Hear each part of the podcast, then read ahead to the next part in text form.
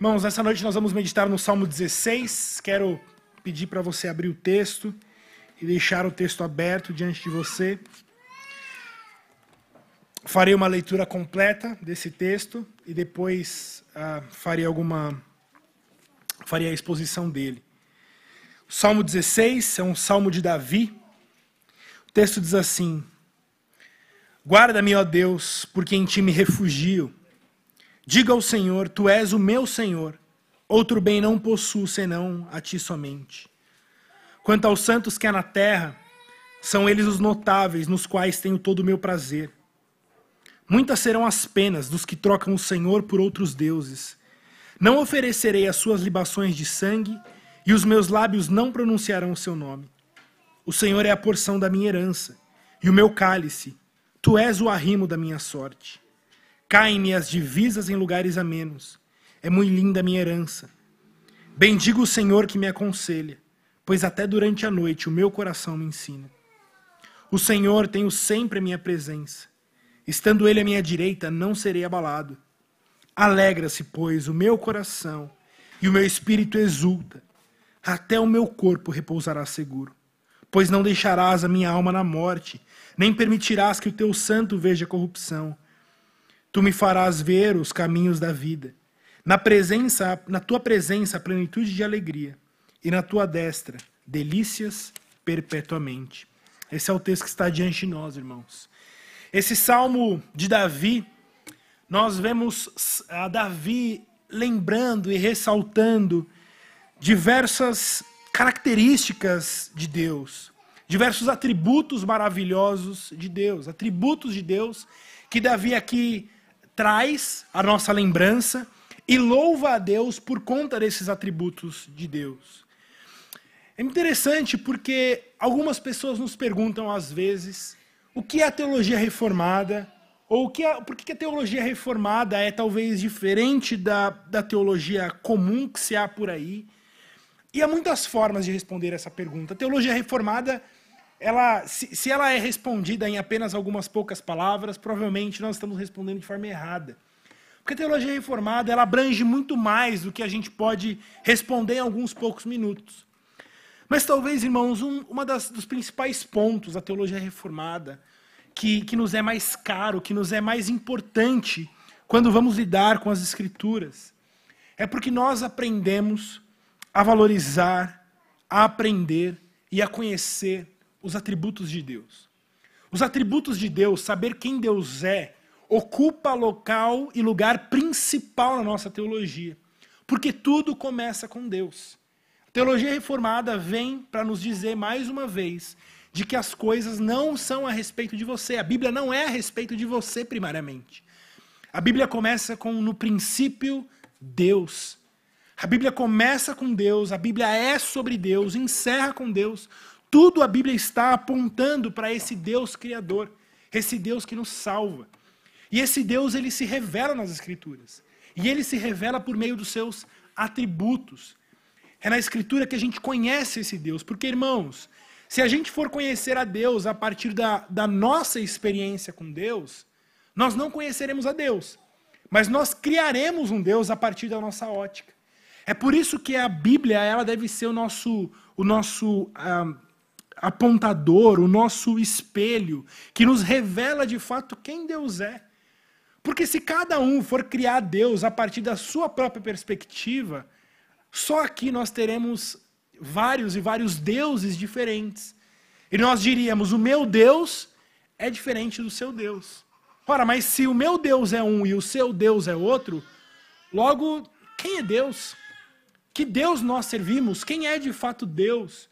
Fato é que a partir do ponto em que nós nos afastamos das Escrituras, nós começamos a criar um Deus a partir da nossa imagem e semelhança.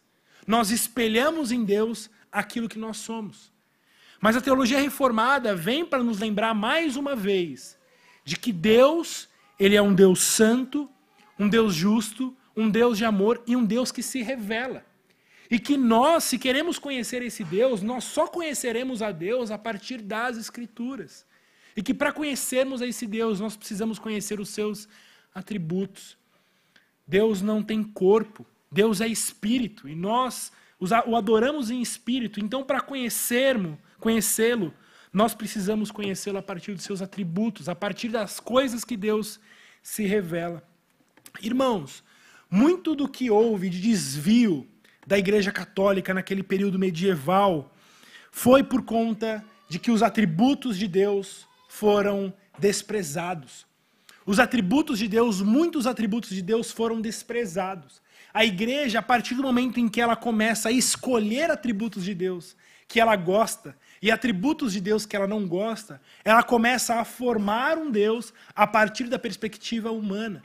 E para de buscar o Deus verdadeiro, o Deus único, o Deus que se revela a partir da Escritura. Para nós aqui que tivemos contato com a teologia reformada durante a nossa vida, poucos aqui, eu, eu aqui não consigo ver ninguém, pelo menos posso estar errado, mas que talvez já tenha crescido ou nascido em um berço de teologia reformada. Mas a maioria de nós aqui vieram de contextos diversos, de igrejas batistas convencionais, de igrejas pentecostais, neopentecostais, de igrejas católicas romanas, de uh, grupos pagãos. E uma coisa que é quase unanimidade entre nós que um dia encontramos a teologia reformada é que os nossos olhos abriram para quem Deus é. Nossos olhos começaram a ver atributos de Deus que a gente não sabia que Deus era daquela forma. Entender o que significa o fato de Deus ser justo. Deus ser justo ganhou para nós um significado completamente, completamente diferente. O fato de que Deus é santo. O fato de que Deus é gracioso. De que Deus é amor. Todos esses atributos juntos nos revelam de fato quem Deus é. E nós, quando nos achegamos a esse Deus, o primeiro ponto é Senhor, quem o Senhor é? Revela-se a mim, revela-se quem o Senhor é a partir dos seus atributos. E aqui nesse salmo, nesse salmo belíssimo, de uma poesia que Davi escreve, Davi escreve um poema cheio de teologia. Um poema em que ele ressalta grandes atributos de Deus. Atributos de Deus que o fazem louvá-lo por quem ele é. O primeiro atributo de Deus, a primeira característica de Deus que Davi louva, é o que está no verso 1. Quando Davi diz: Guarda-me, ó Deus, porque em ti me refugio. Davi aqui ah, está louvando a Deus, porque Deus é o único refúgio. Deus é apresentado como um Deus guardador, um Deus que protege, um Deus que traz segurança em meio ao perigo. E Davi então lembra que Deus é um Deus que protege, Deus é um Deus de refúgio. Deus, Davi lembra isso e faz um clamor a esse Deus, falando: Senhor, me guarda, porque o Senhor é um Deus de refúgio. É porque Davi sabe quem Deus é, é porque Davi lembra do atributo de Deus, um atributo de Deus que ele guarda, de que ele é um guardador, de que ele é um refúgio, que Davi pode orar para ele, clamá-lo. Porque, Senhor, eu sei que o Senhor é refúgio, então me guarda. Veja que a importância de conhecermos os atributos de Deus, isso vai mudar a forma como a gente ora. É porque Davi sabia que Deus é um Deus que o livrava dos inimigos, dos perigos, das adversidades, que Davi podia clamar a esse Deus, um Deus guardador. Hoje existem teologias por aí que, de, que dizem que Deus não é um Deus de refúgio, de que Deus não é um Deus guardador. Dizem eles que Deus criou o mundo e deixou o mundo rodando, como um relógio que você dá corda e simplesmente o relógio funciona mas que Deus não interfere nesse mundo, de que Deus não age nesse mundo. Para eles, não há como orar para um Deus de refúgio. Porque um Deus de refúgio necessariamente é um Deus que interfere. É um Deus que interfere contra os nossos inimigos, é um Deus que interfere contra as adversidades. Deus, como refúgio, é aquele que está ao nosso lado na batalha, aquele que pode nos livrar de absolutamente todos os perigos, físicos, carnais ou espirituais. E é esse Deus que Davi louva nesse primeiro verso. No verso 2, Davi louva a Deus porque Deus é um Deus soberano. Ele traz mais um atributo de Deus, o atributo da soberania de Deus. Veja o que ele diz: Digo ao Senhor, tu és o meu Senhor. É muito interessante porque em português parece estranho, né? Digo ao Senhor, tu és o meu Senhor. Mas esse primeiro Senhor aí que está aí, ele, ele é na verdade, a palavra Yahvé. E o segundo Senhor é a palavrinha Adonai. Esse texto poderia ser bem traduzido como: Digo a Yahvé, tu és o meu Adonai. Yahvé, como o próprio nome de Deus, o Deus que se revela, o Deus que é, o grande eu sou. Então digo a esse Deus Yahvé, tu és o meu Adonai. E Adonai traz o sentido de mestre, de superior, de senhor, aquele que domina sobre mim. O que Davi está dizendo é: Eu digo ao Senhor, ao Deus dos deuses, Tu és o meu Senhor, Tu és o meu Adonai. Tu não és somente Senhor sobre todas as coisas. O Senhor não é simplesmente soberano sobre o mundo. O Senhor é o meu Senhor, o Senhor é o meu dono, o Senhor é o meu mestre. Muitos se lembram de, de Deus como Yahvé, mas se esquecem de Deus como Adonai. Estão prontos a reconhecer a Deus como soberano sobre todas as coisas, como o Senhor sobre todas as coisas, mas não reconhecem a Deus como Adonai, isso é, como Senhor da sua própria vida, como o Senhor que domina sobre ele mesmo. Irmãos, pensem nisso. Deus não pode ser o teu Salvador se ele não é o teu Senhor. Muitos estão dispostos a aceitar Jesus Cristo como seu Salvador, mas não o querem como seu Senhor. D.A. Carson tem um texto que eu gosto muito, que ele diz que Aqueles que querem a Jesus somente como Salvador, mas não como Senhor, são pessoas que vão à feira e que compram ali banana, compram ali maçã, compram uva, e de repente vão numa banca e pedem ali três reais de evangelho. O senhor poderia me ver, por favor, três reais de evangelho bem pesadinhos na balança? Não muito. Apenas o suficiente para me fazer feliz. Não demais do evangelho, ao ponto de eu ter que me dedicar a ele. Eu não quero tanto de evangelho que eu aprenda a realmente odiar a cobiça e a luxúria. Certamente não quero tanto de evangelho que eu seja obrigado a amar meus inimigos, prezar pela autonegação, buscar o serviço missionário ou amar alguma cultura diferente. Eu quero êxtase, não arrependimento. Eu quero transcendência mas não me venha com transformação. Eu gostaria apenas de ser querido por algumas pessoas gentis e perdoadoras e de mente aberta. Mas eu não quero o tanto de evangelho que me faça amar pessoas diferentes a mim. Eu gostaria de evangelho o suficiente para fazer minha família segura, os meus filhos bem comportados, mas não muito de evangelho que eu descubra que as minhas ambições estão mal direcionadas e que as minhas doações estão por demais alargadas. Eu gostaria apenas de três reais do Evangelho e ele é suficiente para mim. Irmãos, muitas vezes nós lidamos com Deus, nós lidamos com o Evangelho exatamente como esse homem, que vai ao Evangelho, que vai a Deus, buscando tanto de Deus quanto para ele seja suficiente. Um pouco de Deus para me fazer feliz, um pouco de Deus para me fazer um homem é, moderado, mas se você colocar muito do evangelho, eu vou começar a ter problemas. Eu vou começar a ter que me autonegar, abandonar meus pecados, abandonar minhas paixões, perdoar aqueles que me ofenderam. Eu quero apenas três reais do evangelho. É assim que aqueles que lidam com Deus apenas como Yahvé, mas não lidam a Deus como Adonai. Por isso, Davi, ele lembra Tu és o meu Yahvé, sim, é, é soberano sobre tudo. Mas mais do que isso, tu és o meu Adonai, tu és o meu Senhor, aquele que domina sobre a minha vida, aquele que manda e eu obedeço.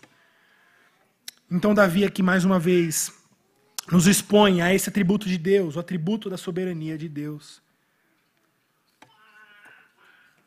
No verso 7, Davi traz mais um atributo de Deus. Ele diz: Bendigo ao Senhor que me aconselha, pois até durante a noite o meu coração me ensina. Aqui o Senhor é retratado a nós como fonte de sabedoria. Esse atributo de Deus, de que Ele é um Deus sábio, um Deus conhecedor, essa sabedoria extensa e infinita. Deus é o Deus que nos aconselha, Deus que detém toda a sabedoria e fala conosco. Irmãos, como é maravilhoso confiarmos num Deus que realmente fala com a gente, Deus não é um Deus calado. Deus não é um Deus que não fala, mas Deus fala, Deus fala por meio da sua escritura. E ele fala aos nossos corações. E Davi conhecia esse Deus. Davi conhecia esse atributo de Deus, que é um Deus que fala, um Deus que não somente é sábio, mas um Deus que compartilha a sua sabedoria. E ele diz: Tu és um Deus sábio que me ensina, um Deus sábio que fala comigo de forma clara e de forma vívida. Veja, o nosso Deus não é como os espíritas que buscam falar com os mortos por meio de um copo, sabe? Que ficam esperando aquele copo se movimentar e de forma mística ficam ali brincando para tentar falar com os mortos. Não, nosso Deus é um Deus que realmente se comunica, um Deus que transforma vidas, um Deus que fala conosco por meio da Sua palavra. Davi fala: Tu és um Deus que me aconselha, o teu conselho está sempre diante de mim, o Senhor me instrui. O Senhor instrui a minha vida. E assim Davi, ele traz estes e alguns outros atributos de Deus para louvá-lo. E trazendo à memória esses atributos de Deus, Davi o louva e o faz de, uma, de modo primoroso. Mas, irmãos, há um grande perigo diante da gente. perigo diante de nós é sabermos os atributos de Deus.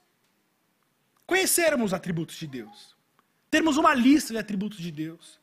Temos uma série de atributos de Deus decorados, mas ainda assim não nos deleitarmos nesse Deus.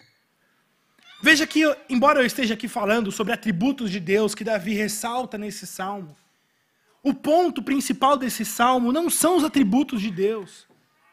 O ponto principal desse salmo está em como esses atributos nos devem fazer nos deleitar nesse Deus nos deve nos fazer nos satisfazer de forma plena nesse Deus. Veja o verso 9, o que diz. Davi dizendo ao seu próprio coração, ele diz: Alegra-se, pois, o meu coração, o meu espírito exulta.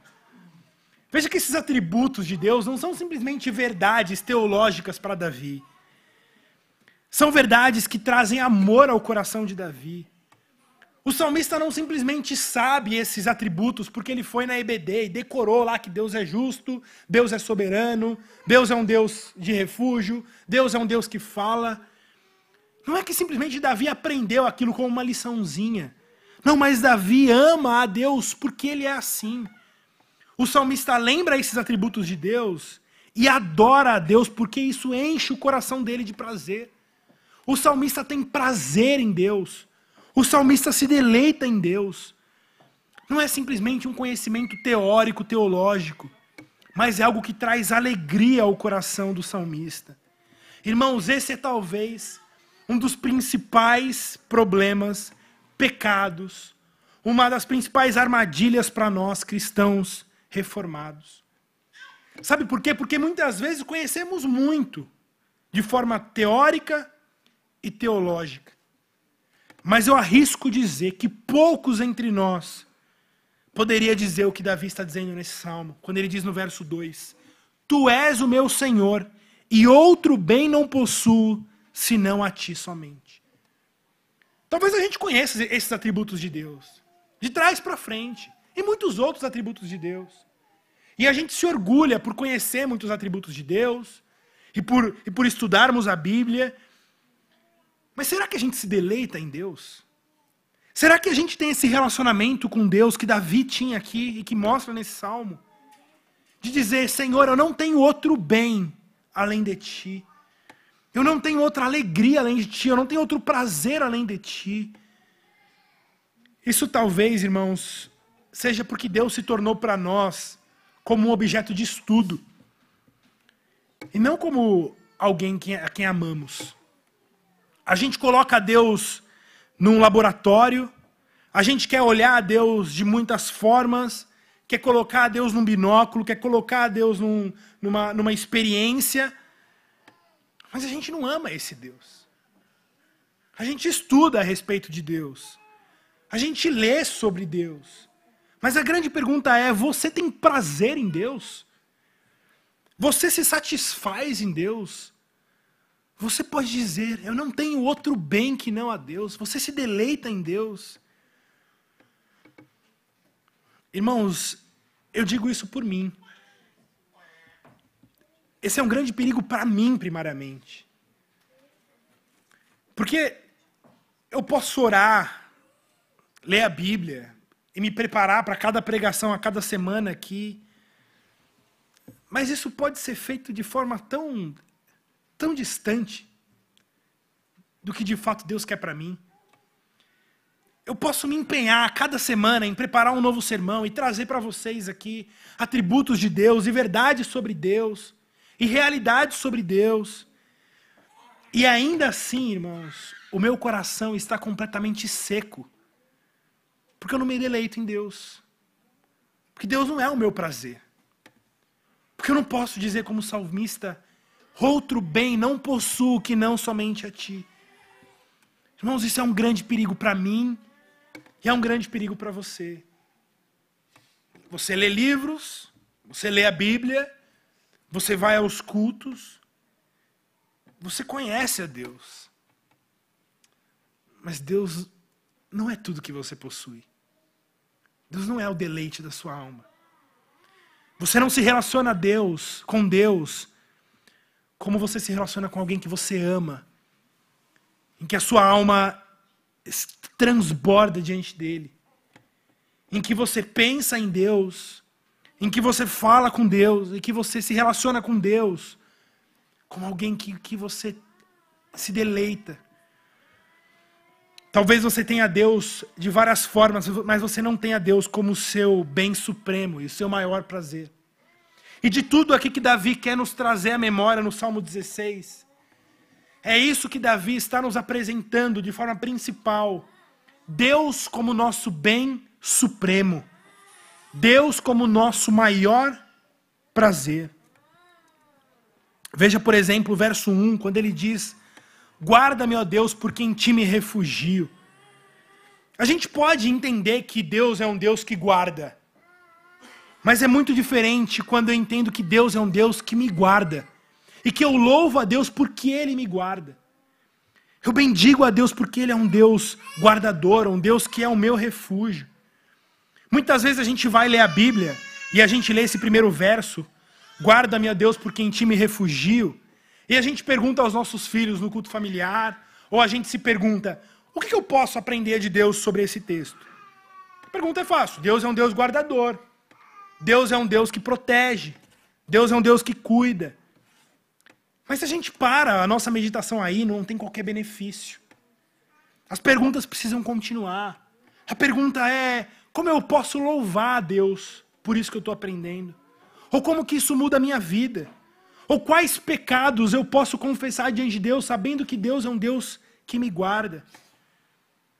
Há uma grande diferença, irmãos, entre conhecer ao Senhor como refúgio e reconhecer a Deus como meu refúgio em dizer: Senhor, eu te louvo porque o Senhor é aquele que guarda a minha vida. O Senhor é um Deus que me perdoa. E me perdoa, Senhor, porque muitas vezes eu sinto medo. Mas o Senhor é o meu refúgio. O Senhor é o Deus que me protege dos meus inimigos. Você percebe? Esse é um grande perigo para nós reformados. Nós podemos amar e estudar sobre Deus, mas ainda assim não amarmos a Deus.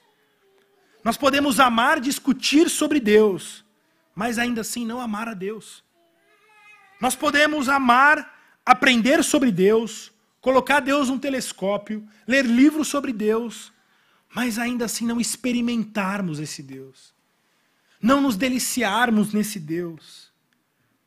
Veja o que o salmista diz no verso 11: Na tua presença, a plenitude da alegria, na tua destra, delícias perpetuamente. Davi coloca a Deus como um Deus que me traz delícias. Você tem esse relacionamento com Deus? De que você vai a Deus, você medita sobre Deus e você sai dali como alguém que provou delícias. A Cecília gosta de usar essa palavra. Às vezes ela vai no mercado e diz: Amor, hoje eu comprei delícias. Ela quer dizer guloseimas, né? Chocolate, besteira. Hoje eu comprei delícias. Não comprei brócolis, eu comprei delícias. Você tem esse relacionamento com Deus? De que você vai à, à Escritura, ou você sai do culto, ou você ora a Deus, e você sai dali como alguém que comeu delícias, comeu guloseimas, sai feliz, sai em êxtase de Senhor, na tua presença há delícias. Que, que delícia que você mais gosta? Talvez a mais fácil aqui da gente não errar é o chocolate, né? Chocolate é o suprassumo das delícias. Existe alguém aqui que não gosta de chocolate? Acho que não, né? Talvez você possa falar, não gosto desse chocolate. Alguns querem ser mais finos, né? Eu só gosto de chocolate belga. Né? Mas todo mundo gosta de chocolate. Chocolate é uma delícia.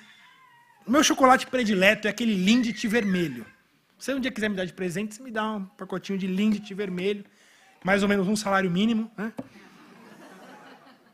Mas eu lembro a primeira, sem brincadeira, eu lembro a primeira vez que eu comi um Lindt vermelho, aquele, aquela bolinha.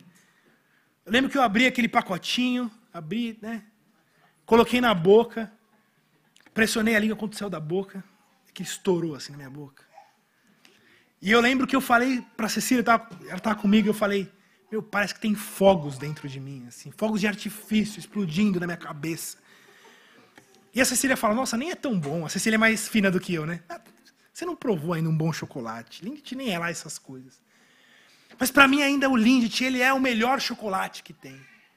E toda vez que eu como um Lindt vermelho, é, aquela experiência primeira é a mesma. Parece que tem fogos de artifício rolando dentro de mim. Eu fecho o olho e como aquele Lindt, eu posso dizer, é uma delícia. Delícia. Isso é uma delícia para mim. E Davi ele coloca que se relacionar com Deus é uma delícia.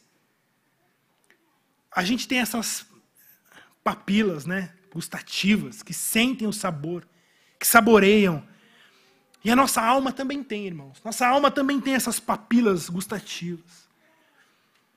Mas o ponto é que talvez a gente se relacione com Deus como alguém que pega um Lindt vermelho, abre aquele pacotinho, fecha o olho e fica segurando na mão.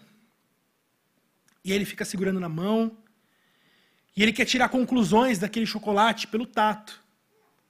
E ele tira conclusões do Lynch pelo tato. Ele vai dizer: olha, é bem macio. Olha, minha mão está esquentando, ele está desmanchando. É um chocolate que desmancha, parece de boa qualidade. Olha, parece que os produtos são bons. Olha, a casquinha é bem crocante. Quando quebra, diz: olha, o recheio é, é bem cremoso. E aí essa pessoa joga no lixo, lava a mão e aí alguém pergunta: o que, que você achou do chocolate? E ele vai ter ali várias conclusões. É macio, desmancha, parece gostoso, tem uma casquinha crocante, tem um recheio cremoso. Mas ele diz: mas é uma delícia? Não sei. Eu não sei se é uma delícia. Eu não tive essa experiência com chocolate. Eu tenho várias conclusões, e conclusões verdadeiras sobre esse chocolate. Mas eu não sei dizer se ele é uma delícia. Porque eu não provei. Eu não levei para minha alma, eu não levei para minha língua. Irmãos, a minha pergunta para você hoje, Deus para você é uma delícia? Deus para você é essa delícia de que quando você vai para a Escritura e quando você medita sobre Deus, e quando você medita sobre os atributos de Deus e você fecha o olho, é como se fogos de artifício estivessem dentro de você. E você se deleita em Deus, em quem Deus é, porque Deus é um Deus justo, um Deus que me guarda, Ele é um Deus soberano, Ele é um Deus que fala comigo. E mesmo durante a noite, Deus me ensina, é o que diz o salmista. Mas você tem esse relacionamento com Deus como alguém que vê em Deus como a sua delícia um Jesus que é amado por você, em quem você tem prazer. O Deus para você é somente alguém que você tem conclusões corretas. Irmãos, talvez isso aconteça com a gente porque já existem delícias demais na nossa boca. Sabe, quando você for provar um Lindt, espera passar o sabor do almoço, toma água com gás, deixa sua boca bem livre, limpa, e aí prova aquele chocolate.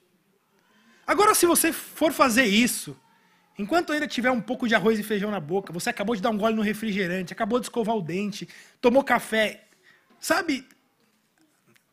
Você não vai provar o que é aquela delícia. Talvez Deus não seja uma delícia para você, porque nas suas papilas da alma já tem muita coisa lá. Já tem muita coisa concorrendo com o sabor que Deus é. Você até sabe que Deus parece ser saboroso, mas na, nos seus prazeres, nos seus deleites, já tem tanta coisa ali, tanta coisa rivalizando com esse sabor, que você não consegue provar da delícia que é esse Deus. Mas veja o que o salmista diz no verso 5: ele diz: O Senhor é a porção da minha herança. O salmista coloca Deus como a porção da sua herança. Deus é tudo que eu tenho. Ele é a minha herança.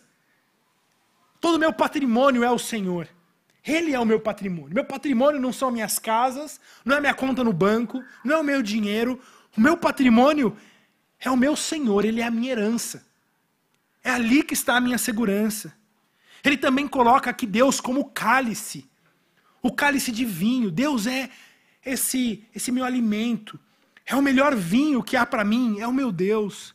Diz que Deus é o arrimo da minha sorte. É Ele que controla o meu futuro. É Ele que garante o meu bem. Veja que Davi, para provar dessa delícia, ele não tinha outros, outras delícias rivalizando com Deus. Para que a gente prove desse sabor de quem Deus é, irmãos. A primeira coisa é que a gente precisa limpar a nossa boca. A gente precisa ser lavado por essa água que tira de nós as nossas paixões, arranca de nós os nossos ídolos. Veja, Davi era rei. Davi era rei quando ele escreve esse salmo. Ele tinha muito dinheiro, ele tinha muito poder, ele tinha a nação aos seus pés. Mas ele diz: só o Senhor é a minha herança.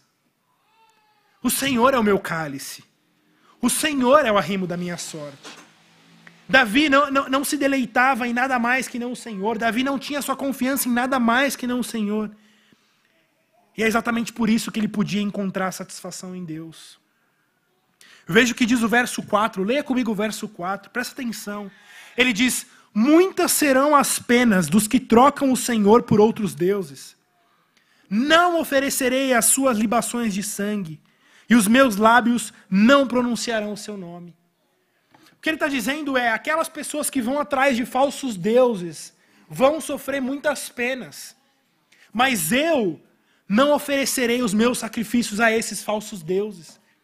Não oferecerei o deleite da minha alma a falsos deuses. Irmãos, se vocês querem também provar dessa delícia de quem Deus é, a primeira coisa é que você precisa limpar a sua vida das suas paixões. Renunciar às suas paixões. Tomar um banho, ser aspergido por essa água, essa água que vem de Deus, que limpa os nossos ídolos, que arranca de nós os nossos ídolos. Nos arrepender porque temos buscado esse deleite em tantas outras coisas que quando vamos a Deus não podemos provar desse deleite. Não podemos provar dessa delícia. Você tem buscado deleite no dinheiro?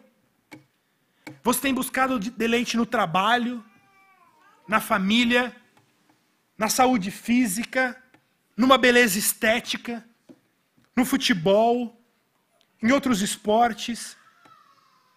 Cada um de vocês tem os locais onde você tem buscado os seus deleites, as suas delícias, aonde você tem buscado como as paixões da sua alma. Mas, irmãos, Deus ele não rivaliza com ninguém. Deus diz que ele não divide a sua glória com ninguém. Se você está querendo provar da delícia de quem Deus é, a primeira coisa que você deve orar é: Senhor, arranca de mim todas as outras delícias. E aqui eu não estou pregando um tipo de vida agnóstico, de que uma vez que nós estamos em Deus, nós não podemos ter prazeres nessa vida. Há algum, algumas linhas de teologia, principalmente do gnosticismo, que vai pregar isso, de que o prazer, ele é contra a fé. Então você não deve ter prazer. Porque se você tem prazer, logo está ali a idolatria. E a Bíblia não tem nada a ver com isso. Mas as nossas paixões, os nossos deleites, eles só são justos se são tomados debaixo do nosso grande deleite que é o Senhor. Agora, a partir do momento em que eles estão rivalizando com esse Deus, estão rivalizando com o nosso Senhor, nós jamais poderemos provar de quem Deus é. Por isso, irmãos, a nossa oração deve ser essa oração que o salmista faz. Essa oração que é também uma ordem para a própria alma. Ele olha para a alma dele e ele diz no verso 9: Alegra-se, pois, o meu coração, exulta a minha alma. Veja quem Deus é. Veja essa delícia de quem Deus é e volte-se a Ele, busque a Ele como a sua única delícia. Essa deve ser a nossa oração. Faça-me ver novamente, Senhor, a tua beleza. Faça-me lembrar de quem Jesus é. Faça-me lembrar do que Jesus fez por mim, de como ele me amou. Porque se eu me lembrar novamente de quem Deus é, a minha alma será tomada por esses fogos de artifício. Irmãos, eu li um verso essa semana que esses fogos de artifício explodiram no meu interior. Em João 15, 9, Jesus diz assim: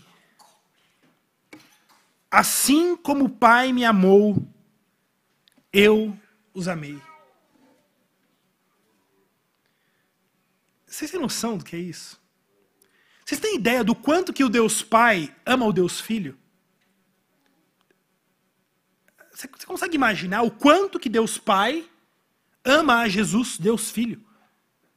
É um amor infinito, é um amor eterno, é um amor perfeito. O amor da perfeita harmonia da Trindade é um amor como Deus Pai ama o Deus Filho. E olha o que Jesus está dizendo. Exatamente assim como o Pai me amou, eu amo vocês. Não, não pode ser, Jesus. Talvez Jesus tivesse, tivesse dito: assim como o Pai me amou, é metade do que eu amo vocês, é metade do que o Pai me amou. Um quarto, um terço, um décimo é o que eu amo vocês. Não. Que Jesus está dizendo, exatamente como o Pai me amou, é como eu amo vocês. É o amor que eu tenho por vocês. E Jesus disse: Eu tenho lhes dito essas coisas para que a minha alegria esteja em vocês e a alegria de vocês seja completa. Jesus disse isso, que nos ama, assim como o Pai o amou, para que a nossa alegria seja completa, para que o nosso deleite seja completo.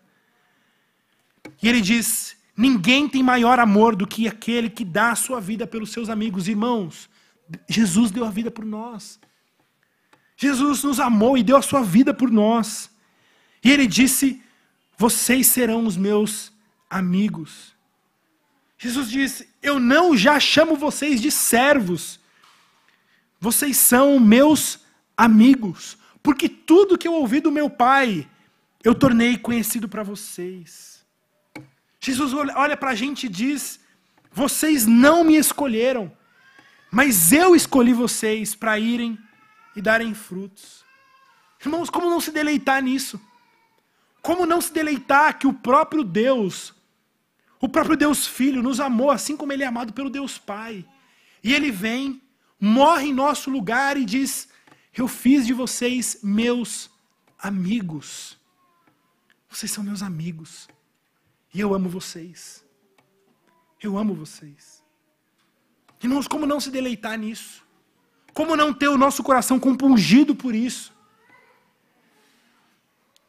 É hora da gente mais uma vez meditar em quem Deus é. É hora da gente meditar mais uma vez na obra de Cristo em nosso lugar. E orar a Deus, dizendo: Senhor, seja a minha delícia. Senhor, seja o meu prazer. Arranca de mim todos os meus prazeres, todas as minhas paixões. E me faça me deleitar tão somente no Senhor. Que Deus nos livre de termos a Deus somente como objeto de estudo e não como o amado da nossa alma. Amém? Vamos orar.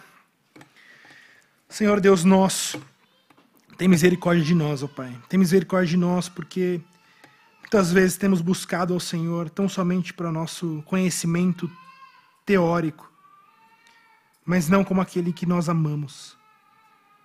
Ó Senhor, convença mais uma vez o nosso coração, constranja mais uma vez o nosso coração a te buscarmos, ó Deus. A buscarmos ao Senhor como o amado da nossa alma. Que o Senhor mais uma vez seja a nossa delícia, nosso prazer, de forma que possamos dizer que não temos outro bem, que não possuímos outro bem que não o Senhor. Nos livra, ó Deus, de nos relacionarmos com o Senhor, como alguém que se relaciona contigo tão somente para conhecimento intelectual, mas que não quer tanto do Senhor, que seja transformado, que seja transbordado por essa graça, por esse deleite. Ó Senhor, seja o único prazer de nossa alma e arranca de nós os nossos ídolos, ó Deus. É o que pedimos em nome de Jesus. Amém.